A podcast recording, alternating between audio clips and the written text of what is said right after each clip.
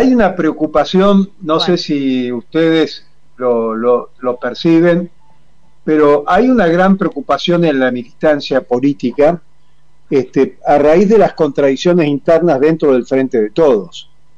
Eh, en algunos casos eso produce una especie de, de, este, de, de, caída de, falta de estímulo, de desesperanza, eh, de falta de, respuestas, del no saber qué hacer, de, orientación, de, falta de conducción, eh, de no entender lo que está pasando. Si uno lo suma al tema central, donde vemos que por un lado la macroeconomía, es decir, lo que podríamos definir como el crecimiento del país, ¿no? esta recuperación del Producto Bruto Interno, este, con la microeconomía, es decir, el bolsillo de los argentinos del día a día, hay un desfasaje total, enorme. Y ese crecimiento del país no está yendo a lo que decíamos, Débora, a nivel este, gremial, a la distribución. Este, por eso el planteo nuestro de un shock distributivo es esencial, fundamental para poder equilibrar ese desfasaje entre la macroeconomía y la microeconomía. Ahora, eh, la otra preocupación es el tema de que se empiezan a ver las consecuencias del acuerdo con el Fondo Monetario.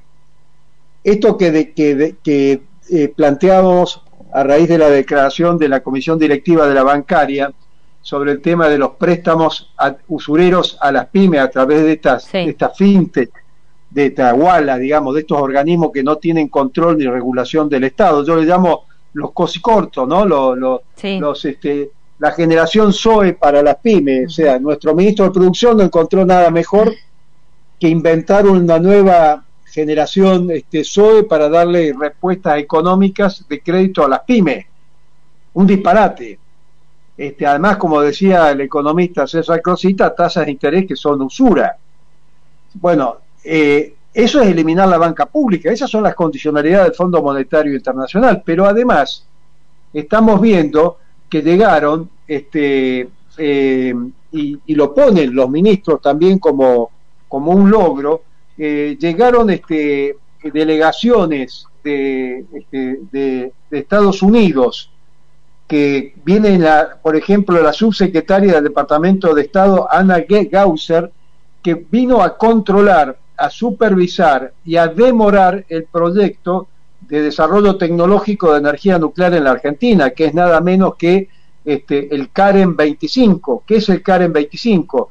Es un reactor este, nuclear de baja potencia que Argentina tiene, es uno de los primeros países que produce un este, reactor nuclear de baja potencia, o sea, energía limpia, este, exportable y para pequeñas ciudades. Y en 2026 la Argentina estaría en condiciones de exportarlo. Ahora, Estados Unidos tecnológicamente está yendo por el mismo camino, pero recién lo tendría terminado para el 2029, es decir, tres años después.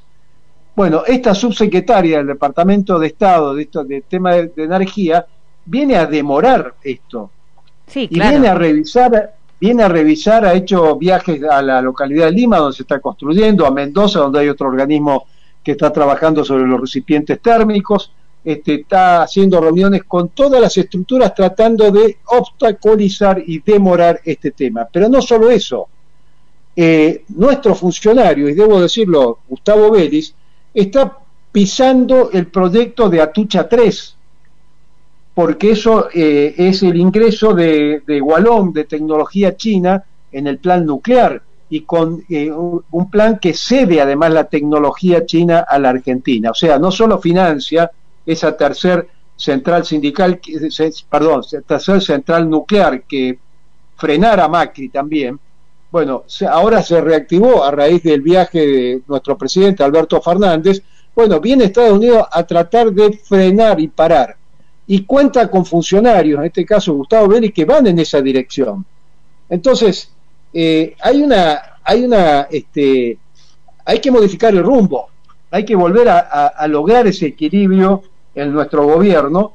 Eh, y el tema del Fondo Monetario está influyendo en estas políticas que son las políticas comerciales exteriores de la Argentina, que no figura, no figura en, el, en los acuerdos que hemos firmado, está tácito y lo estamos viendo en las manifestaciones concretas.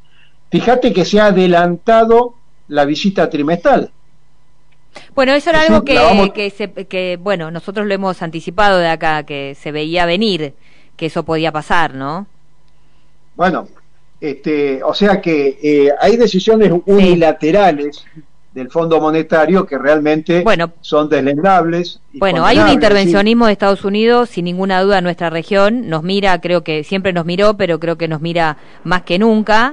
Eh, y bueno, por algo se dio ese crédito tan grande a la Argentina que no se podía otorgar, justamente para llegar a esta etapa, ¿no? Para limitar la soberanía de la Argentina.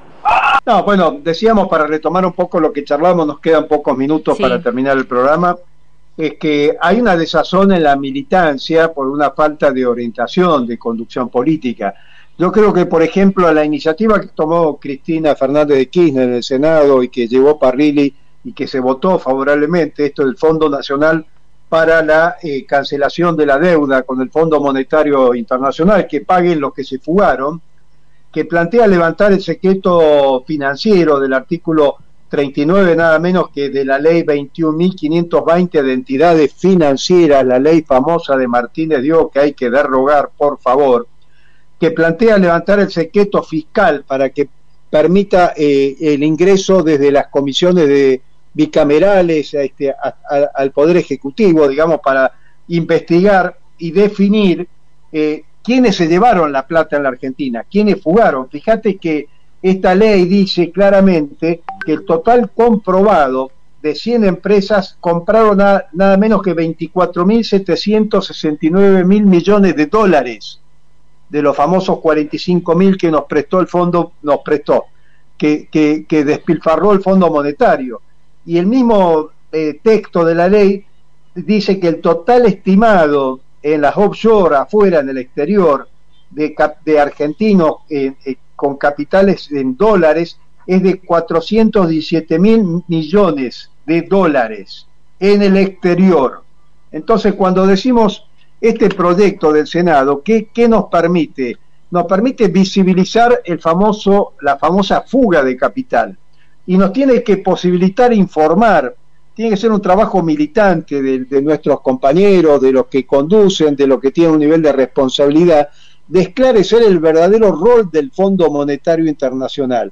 Porque si bien se firmó este acuerdo, yo creo que este acuerdo se va a romper a través de las prácticas y de la realidad concreta de nuestro pueblo. Cuando veamos el tema salario y pongan este tope, cuando vemos esto que nos llevan, nos mandan a las pymes que se financien por organismos usureros, cuando nos suban las tarifas, cuando veamos que la inflación no tiene control, cuando nos suban las tasas de interés, se tienen que armar estas multisectoriales para decirle basta del Fondo Monetario. Este, Nos tenemos que ir nosotros del Fondo Monetario y tenemos que fijar alternativas de pago que tiene la Argentina. Nosotros del Grupo Bolívar propusimos alternativas. Esto que plantea Cristina, esta ley que aprobó que tiene media sanción del Senado, va en la dirección de lo que estamos planteando. Visibilizar la fuga de capital y demostrar que es factible pagarle al fondo sin que el peso corra por cuenta y cargo de nuestro pueblo nuevamente. Entonces, lejos de amedrentarnos, lejos de desganarnos, hay que dar esta pelea que es central. El acuerdo ya se firmó. Bueno, ahora vamos por que la Argentina se debe retirar debe renunciar al Fondo Monetario Internacional y buscar alternativas de pago que existen. Así es, me gustó.